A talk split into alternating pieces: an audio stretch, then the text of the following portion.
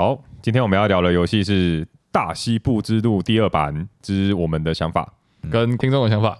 对，对好，首先是第一位朋友，他说：“马英九还我牛。请问这到底是什么梗？” 不是现在的小朋友都不知道这个梗的吧？我对啊，是美牛那个吗？不是，不是，是柯四海。哦，他有一次把牛牵到不知道哪里，得啊，你刚刚讲我也不知道。在马英九任内的时候，他把牛牵到某个地方，因为违反了一个法律，然后后来那个那只牛就被就被安乐死了，然后所以他下一次出来抗议就说马英九还我牛，我已经决定这一集的标题要叫跑英九还我牛。你知道，我常常听到这个字，但是完全不知道它来龙去脉，它已经民营化了，你知道吗？我平常会讲马英九还我牛，但是我根本不知道它有 来源是这个东西。那你什么情境会讲？要要讲到牛的时候，或讲到马英九的时候，或者讲到有别人要还我东西的时候，有时候你跟我借桌游，我们这一集最科普的、最知识量最高的就是这一段。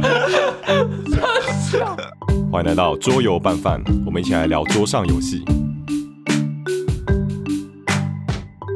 啊 哦，米音真的好伟大。好，OK，这是冠廷的测试留言。因为现在大家都不知道马英九是谁不知道，应该都不知道柯志还是谁了吧？所以他留下来的是啊，对马英九还我牛这句迷音。OK，很感谢柯志海毕生的努力。好，你们觉得这个时代已经是迷音会比本体还先到的时代吗？之前好像是什么圣母院被烧吧，我是先看到迷因图上面有一个世纪帝国，然后他的圣母院就被烧起来的样子，然后我想说，嗯，这什么意思啊？然后我我就看了新闻说，哦，圣母院被烧，然后我在两小时前看那个迷因，原来是这个意思，迷因比本人先到达，让让迷音飞一会。高人，你知道摩比斯迷音化吗？哦，我知道，Let's movies。然后大家都说什么摩比斯 zero ticket one thousand means，然后没有没有派出任何票，哪有超多 名？好，那我们现在现在分享我们对这款游戏的想法。嗯，我是冠廷，我玩这游戏是第二次了，对这游戏的感情有点复杂，就是撇开它有一些运气的成分之外，它其实真的是在下棋，因为格子就是那些。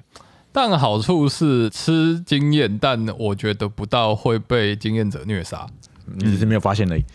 其实我被虐杀的，只是没有被发现。对，但我觉得就是因为它有一点掌握呃，我分数上蛮虐，我承认了。但是在嗯一个体验跟过程，我是觉得还好。对，你说过程中你没有很苦，对我不会是一直被人家巴巴掌，嗯，我一直被人家打断。你至少还是有一点自己的掌握度在的。因为这游戏的卡其实就是在你的建筑的地点想要做的事情不太会被卡死，你顶多就是分数很低，但不会说玩不到东西。纽约。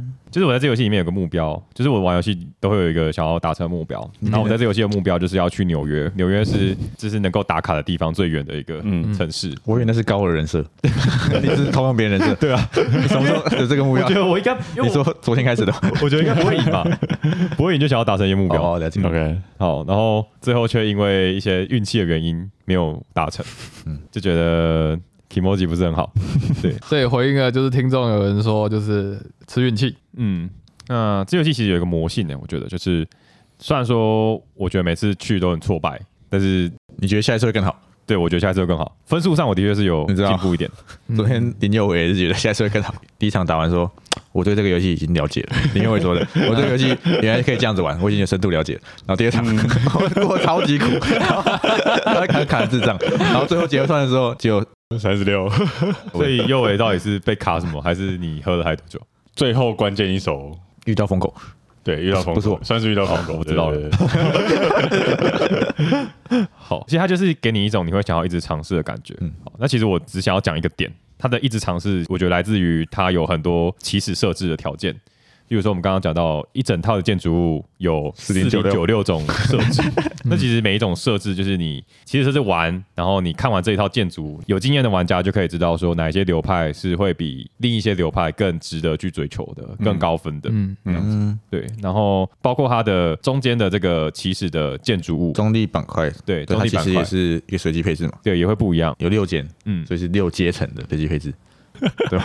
都会有，都会有，但是会在地图上不同的地方，可能对。就会造就不同的策略。对，然后牛市其实也是随机的，因为牛市这个东西，我们上一集好像没有讲很清楚，就是你在买牛的时候，它其实是有一个市场，那你可以去购买，然后牛有不同的品种，对。对，但有些品种会绝种，因为它是洗牌洗出来的嘛，嗯。洗十五张出来，然后游戏的过程只会补两次，两次都是补到十五张，对，所以它并不是说像有些游戏它是整个啪掉重洗，它是对补到十五，对，所以像我们刚刚就玩到一种牛绝种，对三级还是四级的对有绝种这样子。对，那它可能就会影响到一些人的策略，这样。嗯，所以它其实路线是很多元的啊、我觉得喜欢多元路线的人一定会喜欢这游戏，因为你每次玩你不会嗯想要玩上次的路线，因为对不一定 work。对，那我觉得它其实是一个游戏设计的双面刃，就嗯我我觉得，因为其实你不能做你自己喜欢的路线。嗯对，那其实很多游戏都这样。像我们有一位听众杨洋说，他刚听完这个游戏，他就觉得一定要走牛的流派，因为我们是牛仔。我觉得跟我第一次听完规则的想法一样，就是我要走牛派。然后就因为那一场就是建筑物牛系列完全没出，然后我玩牛就被打成智障。对，我就觉得他其实就好像没有那么自由，嗯，他其实一个双面刃，就是如果你做的太多元，那其实你就会去做一个没有那么喜欢的流派。但如果它是很固定的话呢，你就会变成你每一场都玩那个流派，除非你自己自主的去玩另一个流派。对，像我刚刚讲的，就是没有办法这么直观的说，哦，我来玩什么流派，然后对对就这样对，你都它都是在摸索跟观察之中去诞生的。对，如果你要玩的话，你可能就会有一个你应该不会赢的感觉，就是事实上就是这样嘛。而且我觉得在这个游戏里面，它影响是蛮大的。嗯，因为我觉得流派会跟其他玩家的选择有关系，你会跟别人撞流派，这种每每个游戏都会有。对，啊，对啊，那撞流派就是你们在抢一样的资源，在这个游戏中就是员工嘛，嗯比如说你们两个人都走工程师，那工程师场上一定就很少，对，嗯，这是一定会有事情发生。嗯。但是我觉得它设计上是好的啦，嗯就是让每一次游戏都是新的。嗯，再来是不喜欢的点，我觉得只玩两场的我应该是没有什么资格讲啦，但是它就是有一点运气的成分。但是 就是跟抖咪一样嘛，就是他的运气是你可以控的、啊，但是你可以控的成分有多大而已。嗯，没有人会说抖音是运气游戏，对，没有人说抖咪是个赛 game，但是大西部之路 是个 second。这一场游戏的大西部之路对我来说就是他妈的赛 game。啊，你只是没有赛中啊，啊你赛中就不是 second。我赛中我会说我赢了，但是我很爽，可它还是这个赛 game。OK，那就是你把你的策略赌在赛上面了，你就是城之内，但我觉得这个游戏的赛比较难赛，你是比较烂的城之内。呃，应该说这游戏比较好赛啊，因为这游戏你要自己主动的去做杀卡这件事情。那刚刚有一位听众有提到，就是在这个新的版本里面，杀卡，我们说的杀卡是把你的牛移出游戏，你可以得到一块钱的这个动作。杀卡这件事情，其实要主动的做是可以啦，但是我觉得有点痛，因为你要退火车。嗯哼，对，你初要期做呢，初期做更痛，因为退火车，你下次进勘察室你就更不可能进到好的点。如果是抖咪沙卡，对。很简单，没有任何坏处，它就是很简单的沙卡。但是在大西部之路，你要花动作，你还要退火车，然后给你一个微不足道的一块钱，这样。因为这个游戏的那个一号牛其实有用，一号牛是有五张嘛，嗯，就是我们其实有五张最等级最烂的牛。对，那这个一其实是有用的，大家比如说雇佣工程师的时候，嗯，你就需要丢掉一号牛去换一些资源，然后在路上的板块也会有丢掉一可以获得好好事情。对，所以沙卡好像没有那么重要。嗯但是我们玩过抖咪的玩家觉得啊，杀卡一定是整个 deck building 里面最强的事情。嗯我就现在是去杀卡，嗯我第一场也这样子杀杀两张卡，然后我发现其他人都没杀卡，还玩的比我好，对啊。而且他其实手牌太多了，他其实手牌有十四张。抖咪是三七嘛，嗯在大西部手牌是十四张，然后里面有五张一号牛，所以是九五，对我其实可以杀一两张，我觉得，对，可以杀一两张我觉。得杀好像没有那么痛，退一步而已。然后再加上你进去那个堪萨斯城，你需要的是不同的牛，的嗯你才能够进到纽约。嗯，对，像我刚刚就是在拼，因为我有五张手牌嘛，我我就在拼四号、三号、二号、二号、二号，再加上我的优良品种徽章，就可以进纽约了。嗯嗯，对，可是就差一张牌，嗯，所以我觉得就被那个气到。下次再加油。然后再来是合约的部分，呃，因为没有洗洗合约的手段嘛，所以我对刚开出来的合约几乎都是要盗贼的。嗯，嗯，对，然后我就觉得，哎、好衰哦，就是都没有我可以用的合约。但合约种类其实蛮少的，六种而已吧。我觉得好像就规定你说你一定要多少都做一点，就如果你多少都做一点，你一定有会有可以用的合约。哦，有有有那些合约是只卖牛的，但是好像你刚好没有开出来。哦，可是我觉得合约是你不需要做的事情，对啊，没有哦因为我拿了一个沙拉，是我打出合约有两张三分。呃，你就不应该拿那个沙拉。被迫拿如果一开始开出来合约都不是你想想要的话，因为这整场我发现拿合约好像就一个地方吧所以你就不要去做拿合约动作，其实应该也不太会影响游戏。我一开始感觉有点被合约给，哦，因为什么游戏都是合约最重要。我就觉得好像合约剧本，结果解完合约就嗯，怎么这游戏好像完全没有形成，策略没有形成，算了，好啦是，啊总结一下，就是运气是可控的，可是你今天没有控制得很好，有时候还是被表。哎、不是，我就算杀的很好，我还是有可能会烂错啊。有可能啊除非我控到一百趴，可是我控到一百趴，我就像萨诺斯说的，What does it cost？我记得你说你上次玩牛仔流，你从来没有抽过四还是五吗？我有三张五，每次进城五都不在我手上，但还是赢了，所以我觉得但是我的牛给我这个四十分。可能是因为我的策略建立在那个纽约十五分吧。嗯嗯嗯，嗯，好，所以我自己还是觉得运气成分有影响，尤其是对一个三点七一的游戏来说，嗯，应该说他中到一个让我觉得运气有点影响到游戏体验的。如果他是一个大富翁游戏的话，我可能就觉得，哎、普通啊，可以。嗯，可 是我觉得它简单的点是应该是它每一回合你走进勘察之前之前，你都会在很多地方绿牌，对，因为它起始的就是那个原生的灰色中立板块，嗯。它是分散的，就是每一个颜色都有，就白色、黑色、绿色嗯。都有丢掉牌的。嗯。你在盖额外有 bonus 的建筑物的时候，你还可以丢掉一，嗯。那其实可以控制的地方还蛮多的。可是应该说它有运气成分，然后再加上它是一个竞逐游戏吧，嗯。哦，所以你要考虑你的速度，速每一回合到是点，嗯就是 core game 的时候，就是它的回合轮数不是固定的啊，就是会依照玩家的速度。对，所以如果你今天遇到几个疯狗疯狂冲城，那你你根本就没有机会去把它排挤掉，你就结束了。你甚至可能不会进城，我进城应该还算好一点。嗯，大概就这样吧。所以你就不喜欢这回合的运气不好。OK，然后代入感，我觉得它跟马拉开坡有点不一样。哦。其实马拉开坡是这个作者的这一款的下一步吧，就是二零一六年大西部之路之后就是马拉开坡。开播，嗯哦。然后马拉开坡它是一个在海权时代的时候，我们当海盗，然后去竞争自己的船。我都已经当海盗，我还要跑操场，海的操场，世界就是你的操场。海的，我在西部被困住了算了，我现在在航海时代。你可以，你可以像那个麦哲伦一样一直航一直航，有没有不爽吗？虽然你只是在加勒比海绕圈圈，好了，OK，海中操场对，但是马拉开坡更轻松一点。不会那么卡。对，第一个是卡，应该说我觉得马拉开坡它比较有一种更多一点点 RPG 的感觉，哦对对哦。就是你的船，然后你可以特化，对对对对。对，，你可以说，哎、我我就是去送货，嗯。然后就是有些人他就是特化战斗类的，嗯，跟我走路，对，走路，嗯。OK，让你有更有代入感。嗯，所以应该大部分的策略玩家都会觉得他喜欢大西部之路大于马拉开坡，嗯，对这款就比较侧一点，对，嗯，但是我可能会觉得马拉开坡更有个性一点。对好。蛮有趣的。期待马拉开播，我们有答应听众要录，已经我们答应了一年了吧？林冠廷还我马拉开播，请期待下一集。换我，我是蓝斯。刚开始玩的时候就觉得这是一个简单的游戏，我没想到它策略游戏第十一名，就是它竟然策略成分这么高。我很少游戏玩前两场没有赢的，我觉得很生气，所以我就开了单人局玩，看这套游戏到底在干嘛。潜心钻研，对，很少玩这个作者的游戏啊，这作者是跑操场游戏，它跟一般的 它一般的那种资源交换啊，然后功能摆放或是区域控制不太一样。哦我对那些机制都很熟悉，但对这个跑操场的还是不熟悉。对，思维觉得我抓不到他的感觉，跑不够，跑不够。对对对，我怎么可以会被 两场都垫底都没有打第一名，真的很生气。然后我就最近这礼拜都打了好几场，然后我发现一开始玩起来很简单，因为大家都很菜嘛，嗯然后大家都不会去盖建筑物去卡人。盖建筑物本身是一个蛮深的策略。第一，你会想要盖建筑物，然后想要说我可以连续做动作，或者是我下一轮我进来的时候，我可以做这个建筑物的动作，让我更好去运转你的引擎。嗯啊，这是你第一层策略，就是你的建筑物可以帮助未来的你去做更有效率的事情。嗯好，第二层策略是你除了让自己更有效率之外呢，你可能还可以卡在别人前面，因为它步数就有三步四步嘛。那你把这个建筑物卡在别人前面，他可能就要多花一栋才可以去做原本有效率的事情。对我那这是就被卡到对，，这是第二层策略。然后中间还可能还有收购路费。嗯对，摆个建筑物就是很多小时，所以常常看到林冠廷在摆建筑物的时候想了五分钟，我到底要摆哪里？他其实都在想说怎么样帮助我自己，又怎么样可以卡到别人。嗯嗯，所以这是他的有趣的策略，他是规划你未来的行动。其实我们整个游戏就是最多就跑五到八次进堪萨斯城嘛，嗯嗯而、啊、每次进堪萨斯城之前呢，你都是要让自己最有效率的弄出的东西。嗯所以它足够引擎的方式跟那种资源交换不太一样，就那种资源交换通常都是让你自己变强，然后做某个动作变强，嗯。然后这个是规划你未来的行动，你未来可以选择这个行动，会让你下一圈跑操场跑得更有力气。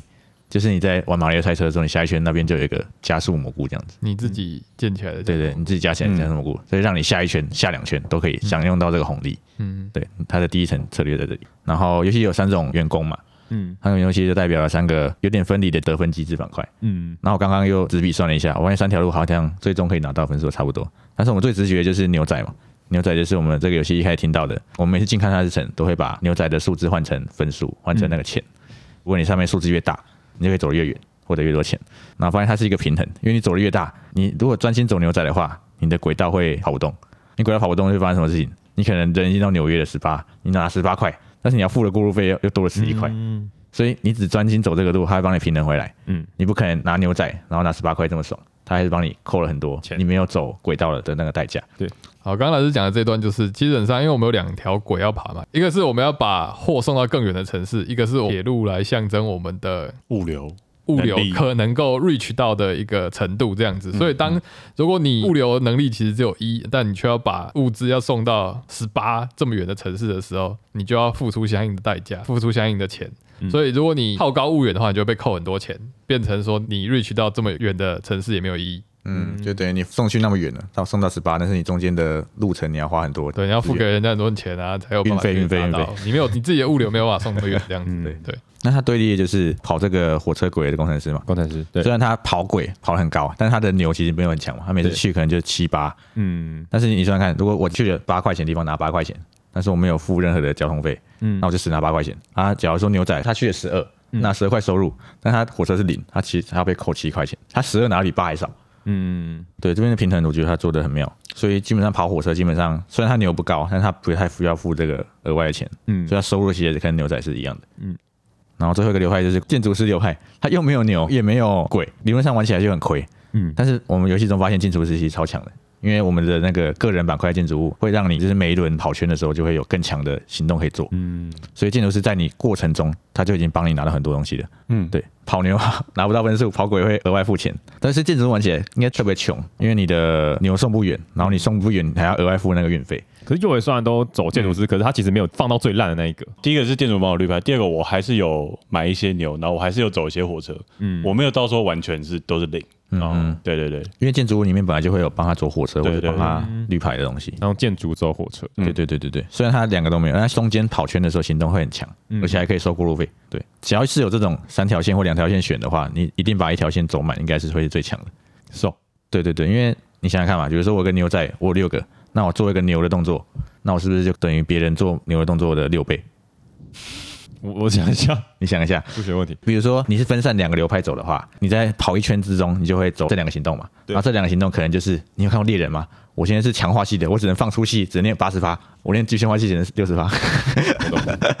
所以如果你今天两个都是分开练的话，那也就是获得两个六十发的东西。嗯嗯，啊，如果他今天是强化系练满，他就一百发，那他做一动就等于获得一百发的收益。哦，懂你那你。今天是花两动，获得一百二十发的收益。你分散了这样，你自己分散了，那你就花两动获得一百二十发，嗯那这花一动就会获得一百发，然后额外多你一动，只少你一点点。嗯，对，所以我觉得走一条路会是这种游戏的精髓了。对它，而且它最后还有加分，就是那个八分其实蛮多的。你整个游戏你可能才五十几分，嗯啊，你走一条流派你就给你八分，我觉得走一个流派是最好的。对，因为每一个工人的种类，当你顾到最高，都会有再多的 bonus 啦。嗯，对，会有再多帧数的 bonus，也会有行动的 bonus。哦那你有可能一条就一百二十趴，对啊，对啊，一条就一百二十八，你是开火红眼，对啊，因为它四五六它会有些会送动嘛，嗯嗯，所以那可能都是一百二、一百三的效益。对对，我觉得专心走是这种游戏的精髓了。嗯你那个东西没有走到五或六，就觉得你没有玩到那那个流派精髓。嗯嗯嗯，懂。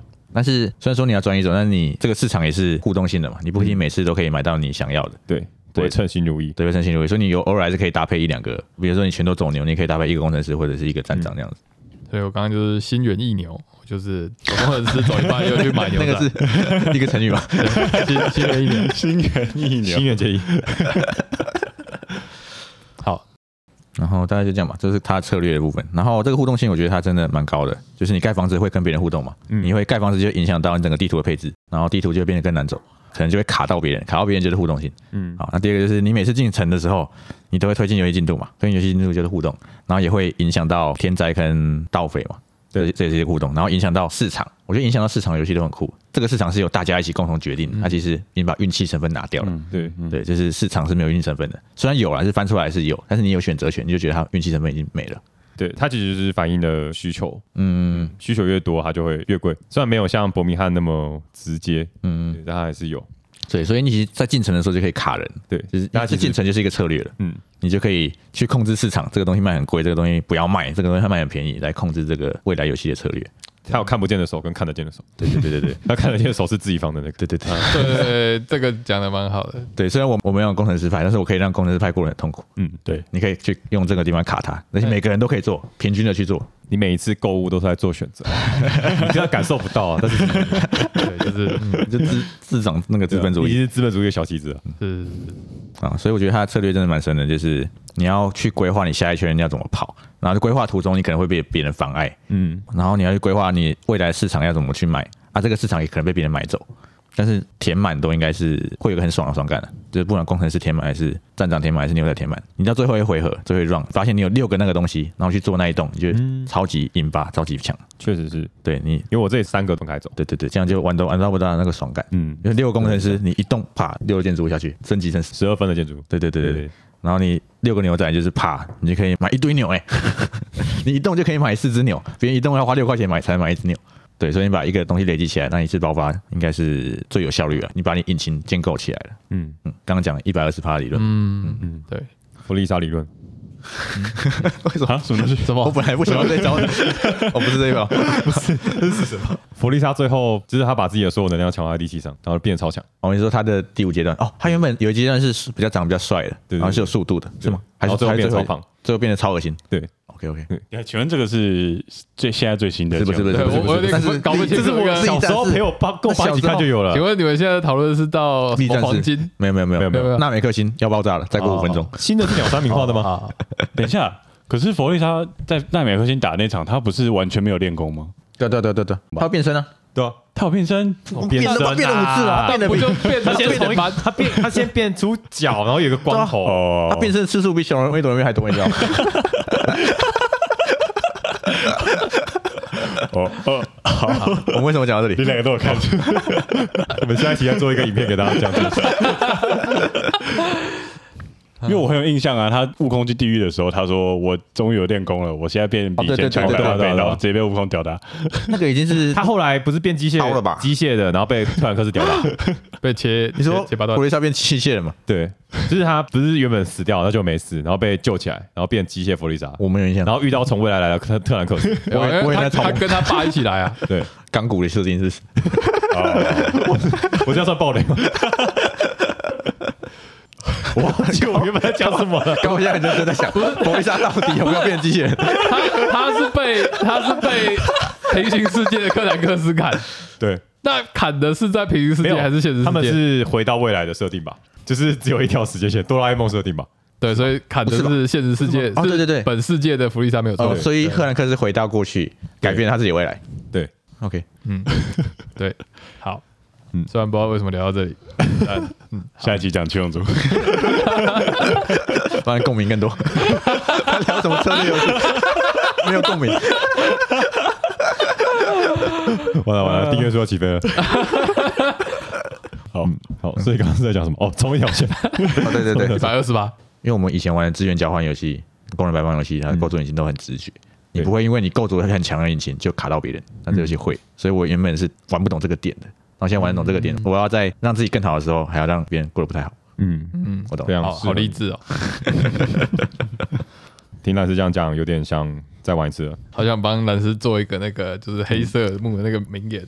要让自己过得好的时候，还要记得让其他人过得不太好。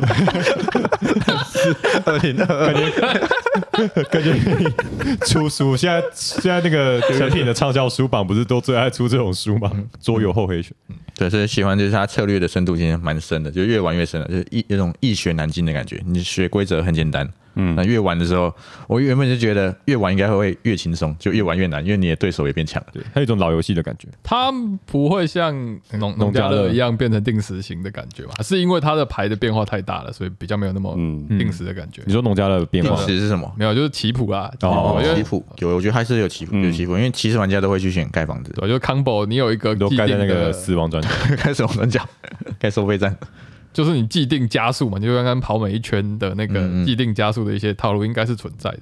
嗯，存在的，但是它会因为你随机板块踩出来，嗯，你会在一开始的时候构想自己要走哪个套路，大家想一下，变化性更大。但是游戏过程中一定会被打断。嗯它，不像玛雅会有一个起始的解，就是会比其他人更好。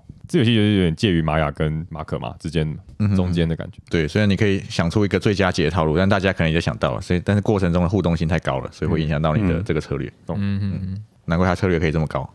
同意啊。那他的他的那个策略是建筑在跟玩家互动，嗯隐形的互动，太多隐形的互动。嗯，所以你没有不喜欢的点了。我喜欢点，我这里怎么没有写不喜欢的点？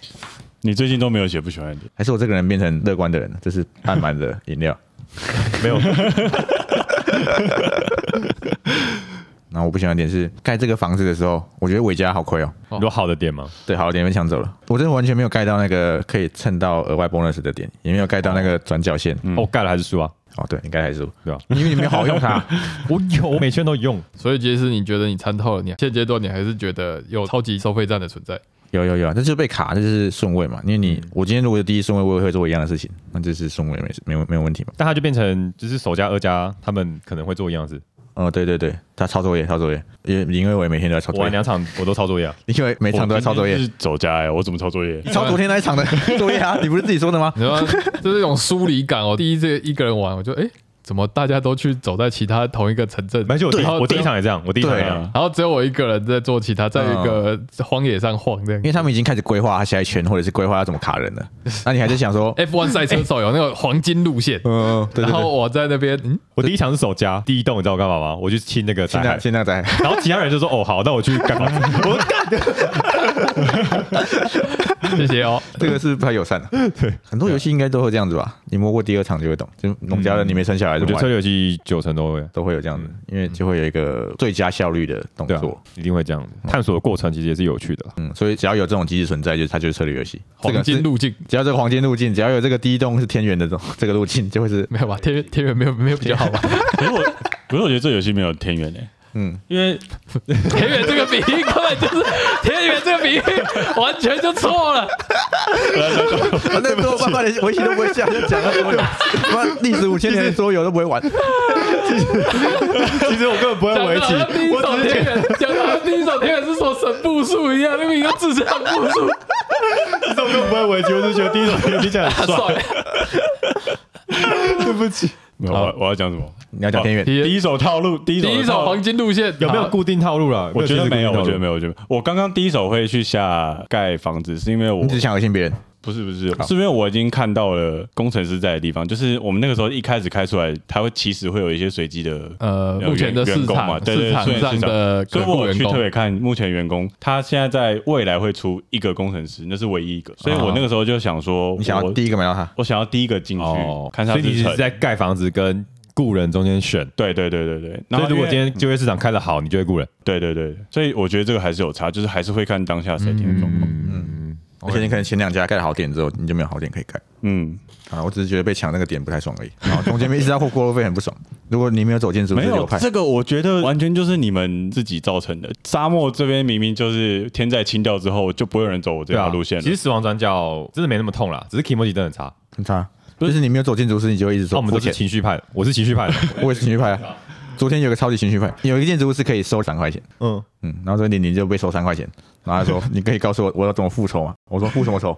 然后刚被收三块，然 后他就一整场都在想我到底要怎么让右伟过得痛苦，他就因为被收三块钱，三块钱怒火中烧。混乱起来。他明明过程中也收很多两块钱，他都没有看到对。对对对其实我觉得这游戏到最后收的钱都差不多。这是显出机原则，什么叫什么全世界？是什么东西？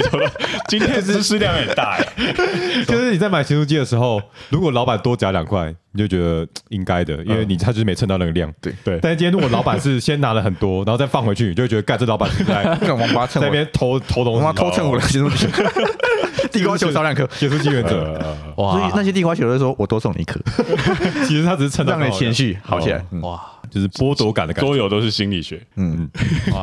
听说听说有办法长知识，所以你做这一动，你让大家过很痛苦。对，嗯，所以我不喜欢的点就只有被收过路费不开心而已，其他都很棒。好，显出机原则的剥夺感。所以第一次玩是觉得轻松还是觉得卡我觉得没有什么方向哎、？OK，先是讲背景啊，就是毕竟其他人是玩过的，就有一种就是我还在城市间探索，嗯，然后大家就已经有方向的在走这个游戏我都几乎跑得起来，但我一直抓不到我想要走的方向。有各种机制存在，我就是尽量的在堆叠某些东西，其实我们很多策略游戏，我可能会玩一玩，或者是我一开始就有某一个路线，嗯嗯然后会引导我去往哪个东西发展。嗯，但在玩大西部之路的时候，我反而就是啊，我尝试加强这个，但它都没有让我有一种回馈吗？强的感觉。都有都有回馈，以至于我其实没有到太痛苦。但哦，像之前是伯明翰很很累的地方，就是哦，我可能哪个地方 lost 掉，我就可能全 lost 掉，我很痛苦。嗯嗯，那这个游戏基本上你还是可以从建筑之类的东西去让你确保你一定的回报跟路线在掌控之中。但我不觉得有真的让我很自然而然去诞生出一个我 enjoy 的路线这样子。但我看你这是就是走建筑走的蛮深的，他没有走完，他没有玩到最爽的那个点，盖出六个建筑师。我虽然有在成长，但没有办法成长的很起来这样子。我觉得这样对你是比较亏的。但我说实话，也不到太卡啦，我也不会说什么，因为第一次玩就被你们卡死，以至于我都没有办法得到任何回馈感。嗯还好，OK，、其实 OK，你就是还是可以慢慢做，只是那个效率比较差。嗯，对我觉得差蛮多的。我记得我第一次玩的时候，可能鹦鹉跟零零，然后这三个比较新手一点，然后就不会有互相卡的感觉，所以玩起来很轻松。嗯，然后再继续往下玩的时候，就开始出现一些鸡巴人，可能是我，可能是别人。开始会卡人，开始知道怎么收费这样子。我们今天喝的饮料是五桶号，然后里面有一个品相是老实人红茶，我们强烈的规定蓝斯不能点那个品相。所以我点了老实人奶霜红茶。你看，他又在破坏规则。对，因为我我们是有经验的玩家，那其实我们已经会先把行动有点效率化了。对，所以你你还在走马看花的时候，我们已经开始在规划自己未来干嘛了。对，就是觉得出来不是很有意图的在跑操场的，对对对，我还在 哎切左跑道，对切第二跑道，对对对诶中途再去加加水，再喝个水哦的那种感觉。我们已经会配速了。哦我们跑我们跑这个马马拉松三千六，对对对，就我在玩的时候，我有感觉到他们其实已经在配速，对对对但我自己又还在，嗯你还在想说这哪个轨道才是我要跑的那一道？对，然后我建筑我要盖什么？但我说实话，就是我确实明确知道它有很多流派，嗯，但就是不算是一个我自然就可以抓起来就往那边走的一种感觉，这样子。到底就对你比较吃亏。嗯，然后这个游戏我只有不喜欢的点。啊，这么糟吗？我其实看到第二版出来的时候，因为我之后听完太友讲完之后，我其实很期待啊。所以我看到第二版的版图的时候，我就觉得，嗯，这跟我原本期待的，就是我刚刚说，我在我的印象中，西部好像都有点拓荒，有点困苦，就是我觉得是一代的封面给我的那个感觉。嗯我期待我体验到那一代苦劳封面嘛，对苦劳封面这样子，我以为我是来拓荒西部，但它看起来也很拓荒啊。你不觉得二版的封面？你看，很 chill 啊，西部有这么缤纷吗？它在给我一种很糖果色的这种感觉，这样子。哦，异世界原油会对对它是西部主题没有错，但我会感觉它没有让我带入进那个西部，一十九世纪十九世纪的我知道差在哪里了，没有风滚草。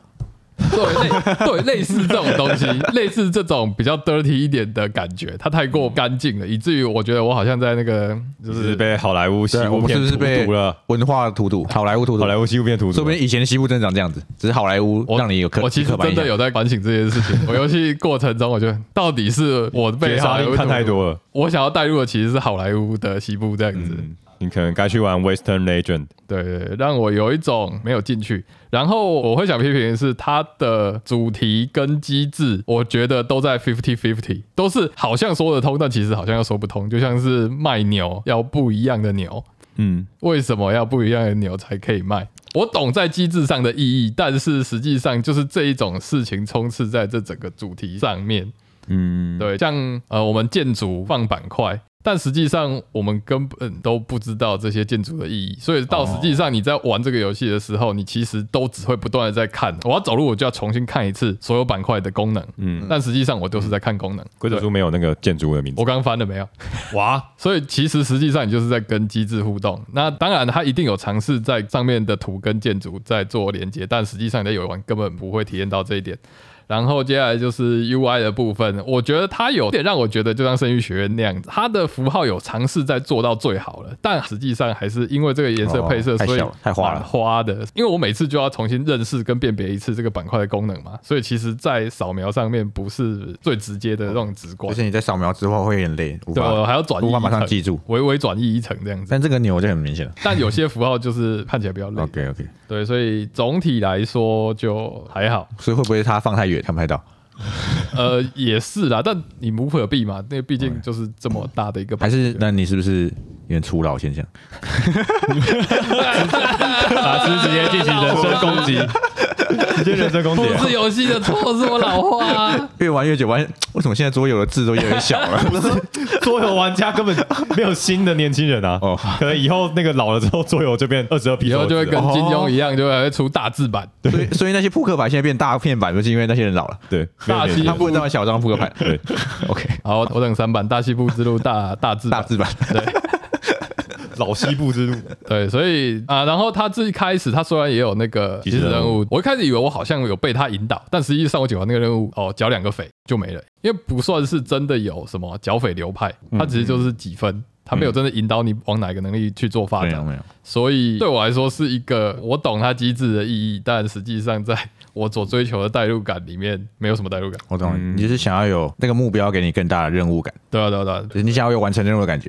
对，但这个任务太小，然后它的 bonus 就是纯粹的分数，哦。也没有引导我去往另外一个方向去发展，变成是说，其实这个游戏就是真的很策略，它就是纯粹的在你要怎么去抓 combo 去应变这个 flow 的变化这样子，我懂我懂，这这个个就是任务也没有当下给你什么好处，对吧，对，这这个就是支线小任务，你帮一个人去买牛奶，嗯，然后如果是那种马可波罗一开始给你抽那个哎，抽那个任务，那个就是你去做一个伟大的护送任务，伟大的护送你护送对对这个国王，你整个游戏都在护送。对，我刚刚忘了，就是我真的要玩游玩程，我会说，诶，奇怪，他明明好像应该跟马可有点像，但为什么我会很喜欢马可，却对他没有什么共鸣？对，因为对其实任务的等级不一样。等于不一样，角色的特性可是我觉。得蛮符合主题啊。你一个牛仔，你要有什么伟大目标？复兴美国吗？不哦。我同意，我同意那。马可他们有什么护送扩扩真功，之类的？对对我同意，我同意，同意。对，所以它就是一个生活在大西部的一个策略经营游戏。嗯，对对，这个支线任务可能是你阿妈留给你的，也可能是那个杂货店老板说帮我，我爸爸死前跟我说，他一定要缴到那两个匪。我今天去杂货店，而且一定要橘匪绿匪各一个，那那应该要给你二十分吧？对吧我今天去杂货店买那个牛的粮食的时候，那个老板娘跟我说，那个橘匪跟 昨天是我屁股很大，你干掉他，我给你三分。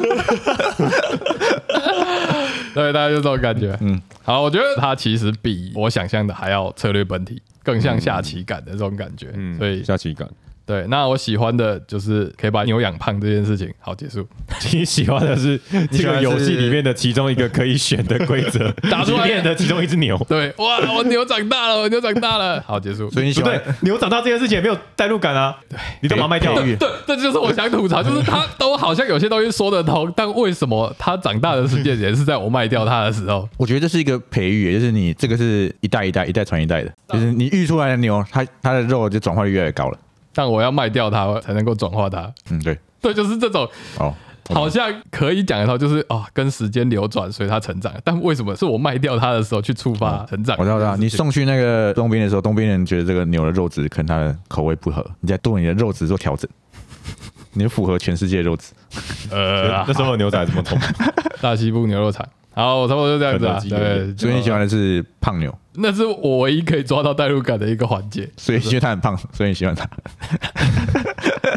哦，我前几天看那个 Netflix 现在有个节目，嗯嗯，他就在讲说，哦，奥巴马监制的，就是他在讲美国，你说亚当聊正事，哎聊正事我最近对在看，对，他第一集不就是在聊他们的牛肉安检问题？对，我就看到那个他们的牛真的跟气球一样胖，他就说，哦，好，有代入感的，就是美国的牛真的都养的跟气球一样胖，我要把这只牛养的跟气球一样胖。好，吃对 我，现在成功了。对我达到它的时候就哦，游戏玩完了。好，我讲完了，下一位。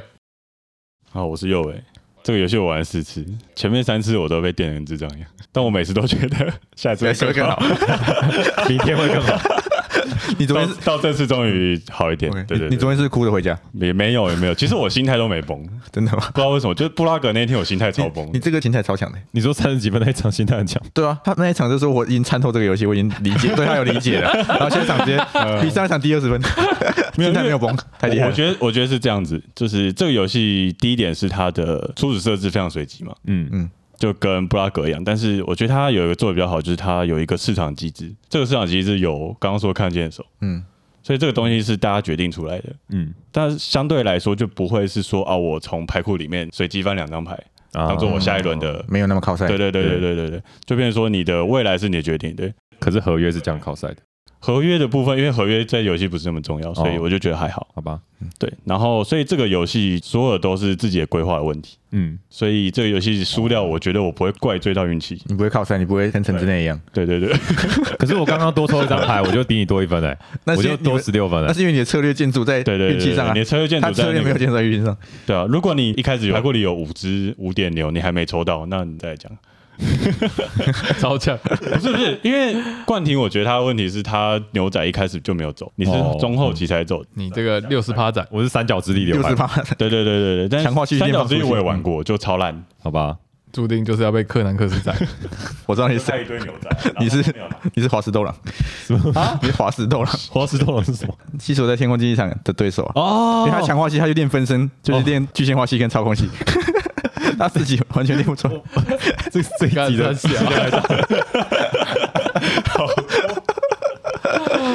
哦，对不起，哦，我我们以后把那个这一集的前置作业先 写在 podcast 上面。要看不懂这一集，你要先懂七 龙猎人珠天空你要看到天龙珠 Z 结束，还有写书集。好，你要吃过咸酥鸡嗯，好，我觉得这个游戏就是比较属于说你的前期规划完全影响你的后期。嗯，对市场机制那些其实都有办法做预防，因为你可以自己调嘛，你也知道别人大概会怎么卡你。嗯，市场机制这件事情就是也有分说这东西是比较贵的还是比较便宜的嘛，但是它一定会出，只是它出在贵的地方还是便宜的地方。然后你有没有人家跟你撞路线抢你的东西，所以这些东西我觉得都是可以先预判到的。如果要提早改变策略的话，就要早，因为刚刚有说就是一个流派走到底是最强的。嗯，如果你太晚去走第二个流派，你绝对打不出效益来。嗯，我感受到了。有些前期还蛮好转换流派的。嗯，你在雇第二个之前，你可能把他送去的当那个服务员，因为你中期的人都很贵。对对，然后就突然转换路线，可以杀个别人措手不及。对，所以我觉得他这个市场其实设计的，我自己是蛮喜欢的。嗯然后他在后期的人反而是便宜，因为你后期的人给你的效益其实不高，哦，原来是这样。有趣。除非你是第五个、第六个人，但是你本来就会拿到，基本上你也不差那一点钱。对，嗯后面钱基本上用不完。对，哼，我就觉得很平衡的，就是你看别人都走哪个流派，然后剩下那个流派应该就是特别便宜，嗯，你就可以用特比较少的资源去拿到它。哦，大家都买牛仔，那牛仔超便宜。对，你虽然这个场上面牛仔没有它的优势，但你可以用比较便宜的资源去达到六点嗯六点牛这样。嗯，所以每个流派其实都可以玩，在尤其在多人游戏里面，嗯，然后它的建筑物是一开始就决定好它的组合的，嗯嗯，所以你一开始就可以想你未来想要高一点的建筑物是哪些比较适合。嗯，而且这建筑是一定要想这件事情。所以这游戏就你自己规划不好，你玩的烂是你自己的问题，你就不会把事情归咎到运气上面。我还是要怪在运气上面。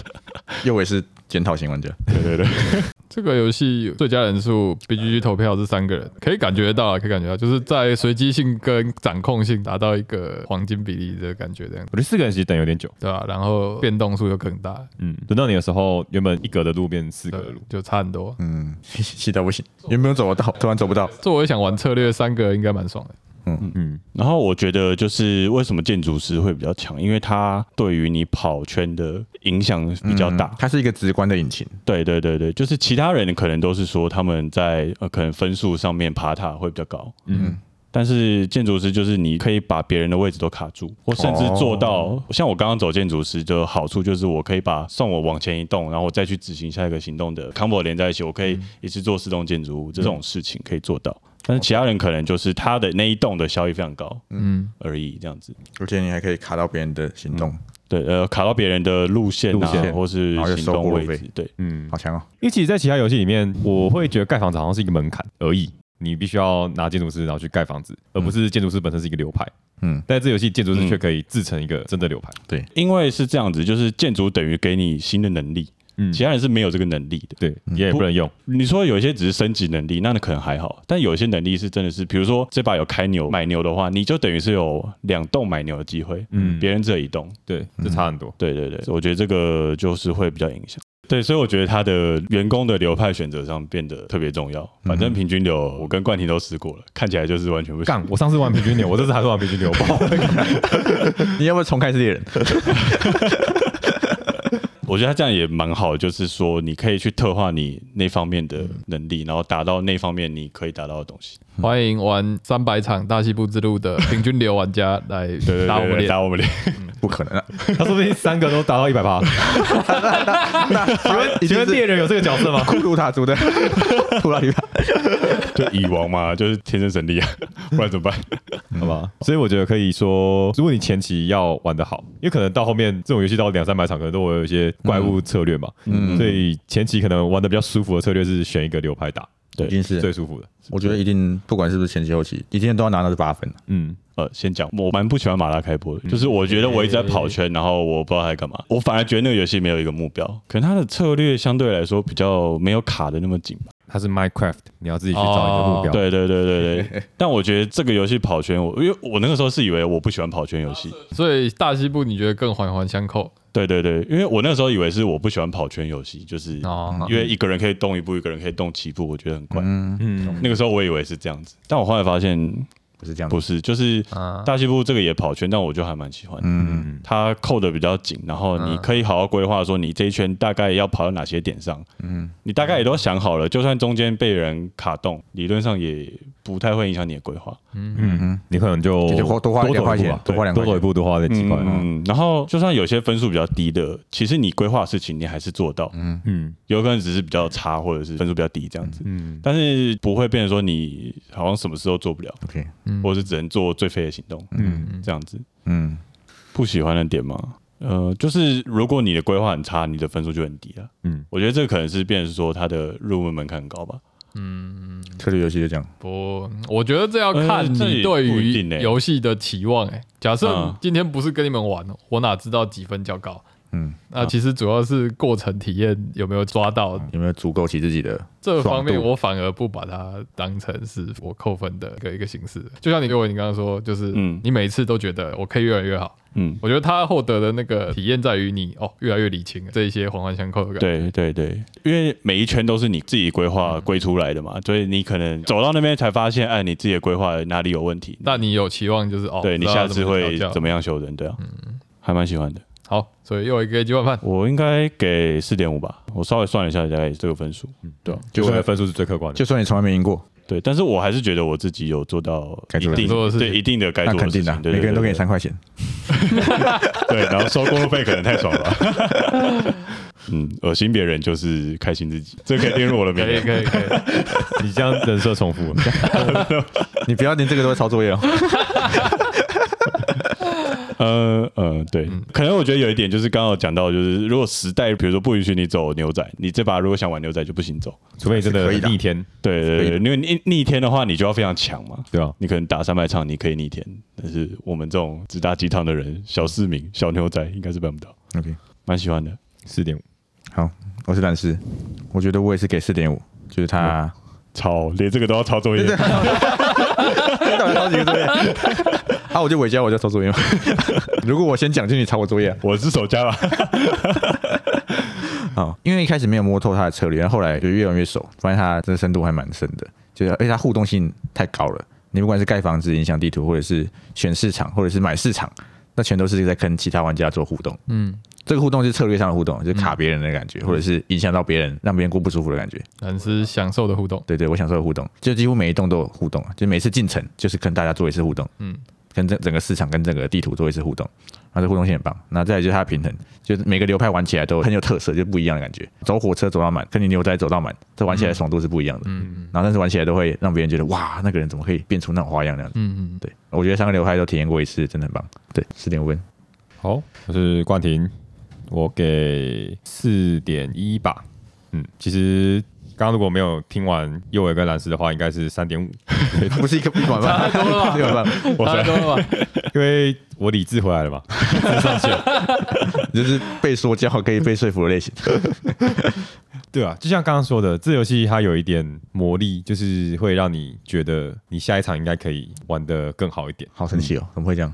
对啊，其实其他游戏好像很少这样子很少哎、很少这样子欸。应该说你很容易抵自己的 bug 吧？哦。就是说，哎、我如果我那边当初如果怎么样的话，这游戏比较容易重现 bug，这个形容很棒哎。就是应该说东西变得太杂的话，比如说卡片型的游戏，嗯。嗯，比如说像方尖碑好了，好久没提到这个游戏，没有没有，其实上可能上一集有提过，上一集两个月前。我这边讲一个，就是例如说放箭杯，那你可能觉得，哎、你拿这张卡片是错的，但是你很难重现这个 bug，嗯。嗯，就是你很难说，哎、嗯我我下次拿别的，因为那个状况已经难以比较了。哦。但是这游戏它虽然它有不同的起始条件，可是它还是建立在一个很 solid 的基础上面，就是刚刚讲的市场或是这些路径路线。而且建筑物虽然说有四零九六种，可是它其实都有一些相似之处。对对，所以你会很明确的去重现。哦，我上一场好像也遇到这个抉择，但是我上一场选那样，然后被打成白痴。那我这一场就是选另一种方式，然后又被另外一种方式打又被打成白白痴，那我就，那我还是觉得我下一场可以更好。对玩下一场我就选第三种嘛。这是不是遇到渣男的那种？我下一个一定不会遇到渣男。没想到，没想到渣男有四零九六种。直接愚蠢狗。来，我觉得有点像这种感觉吧，就是你会知道你怎么去 improve 自己的分数。就像右伟他每次打，他其实都有加分，几乎都有加分。我我也比上次更好一点。对对对，因为像我上一场被打爆，就是因为我我以为别人不会来踩我的建筑物做很废的事情，所以我以为我一定做得到最后一个盖房子的行动。你是没有预测到疯狗？那你过了那场，是不是就是说啊，干，我知道以后会发生这种事情，我我下次 我下次盖房子的时候，我会多想两步，说会不会有疯狗来这样搞我？我觉得他给我这个回馈蛮强。你是绝杀令里面的里奥纳多谁啦？这集到底要看多少？到底要看多少影集才可以看听这集开始？绝杀令谁？就是《沙利》里面的里奥纳多，就是糖果他人。是庄园庄园西部庄园的主人。好，你等一下就是荒野里奥纳多，然后有一个人是荒野佛利扎，我不知道谁。哦、oh、，My God！好，好好四点一，嗯，就是他会会让你想要再玩一次。好，我是高尔，我也跟冠廷一样，就我原本要给三点四分，然后听完前面讲的，我也觉得那个关键点是在，就是你觉得下一次会玩更好这件事情上，所以我给三点五分。我还以为是变两分，算是有给面子啊。没有没有，这我觉得毕竟对我来说，这件事情是建筑在你 enjoy 在策略这件事情上面。对对对，如果你 enjoy 是 enjoy 策略，那我真的觉得没有问题。哎、我觉得这件事情蛮有趣的，就是我之前 Brace 嘛，我说我 Brace 最后是给三分，是因为我觉得他很在的地方有到四，但它让我很痛苦的地方让我变成二，所以我平均起来是三。嗯，但这个游戏其实没有真的让我太痛苦的地方，但也没有惊艳的地方，很爽的地方。不能说爽，就是惊艳的地方。所以一个不是完全享受策略的所有玩家来讲的话，我觉得漂亮，嗯。但我没有办法给到四分。就我之前有些好游戏，我会说我还是给到四分，可能像水坝，嗯。水坝也很有趣的是个对比。水坝我上次说，我觉得我下一次玩不会玩更好，嗯但我给到四分。嗯，嗯，那这一次我觉得我会一定可以玩更好，但我给到三点四，就是在于这游戏没有你的目标，角色目标还有一个机制代入感的同步率吧，对吧？OK，没有到很高，所以我所以你喜欢有目标的游戏？对吧？有明确可以嗯拉起来的目标。当然，就是可能今天听完，就是说哦，从策略角度上，我要把一个流派冲高，这可能可以构成一个，但我没有被自然而然引导到那样子的形式啊，这样子。对他没有角他没有引导角色能力，你要自己去建筑。对，嗯慢慢建筑。你建筑物已经够特色了，然后你的员工也够特色了。可是他们其实大家都一样，就是大家其实都有心都可以做到一模一样的角色。嗯，对，妈的，我查一路向北只查到周杰伦。好，三点是晚饭，好游戏，我完全可以理解，喜欢策略的人一定很爱这款游戏。嗯，好，好，我是荒漠里奥纳多右维，为什么你这么样？别人是养鸡的肯塔基上校，我是养牛的堪萨斯上校。冠廷，我是看了第一版封面，以为来到拓荒血腥西部，但结果是来走马看花的高尔。你是轻手说名称是不是太长了吧？我是荒野弗利扎，弗利扎最后阶段把所有的能力点在力量上面，我把所有能力都点在黑人上面，一百二十趴黑人。好，真的是一百二十趴，你不止点满，你还可以放黑人到休息站，嗯，对，一百二十趴。真的一百二十趴，真的不烂。好，那我们这一集就到这边喽，好，拜拜。拜拜。我是阿嗨呀、社会乱到不行，改革需要你努力，大家起来吧！抗议抗议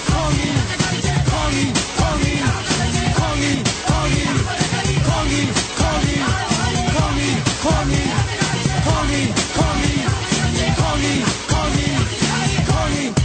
不管你长得美不美，都怕那上了没；不管你看不看得透，都会去买乐透。不管你三教或九六，我们都怕那土石流。不管你五湖或四海，大家都爱觉得你们还是要体验到来个员工提到最满的状态。对啊，我这是你我可以讲个的游戏进到后期了，嗯，就是你们就是还没进到后期就结束了，竞速游戏就是这样子啊，别人还在建构，啊，突然我就结束游戏。我其实之前比较没有真的意识到竞速游戏这一个词的意义，但我在这次场游戏中，我觉得我有体验到。你体验到了？对，就是就是别人已经长大了，你还在养眼牛，走马看花。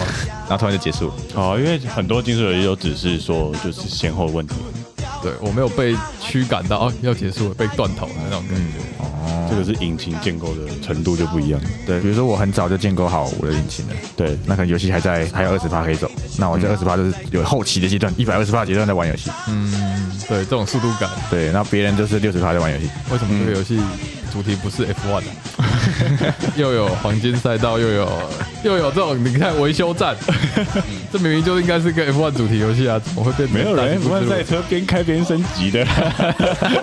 没有吗？没有吗？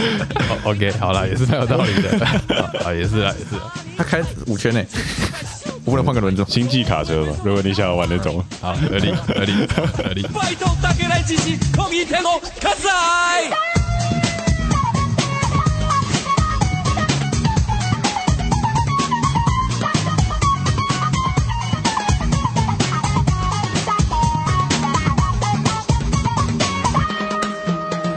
是抗议天王柯世海，接着抗议有些精彩。该流浪狗街头摆擂台，把公民正义的魂勾回来，抚慰大家的期待，扫荡社会的腐败。三十以上有生命，三十或没有击败解放坏人的恶行，给阿海一个公平的待遇，让我们抗议更有效率。请安心给我领那张报小佳音掌声尖叫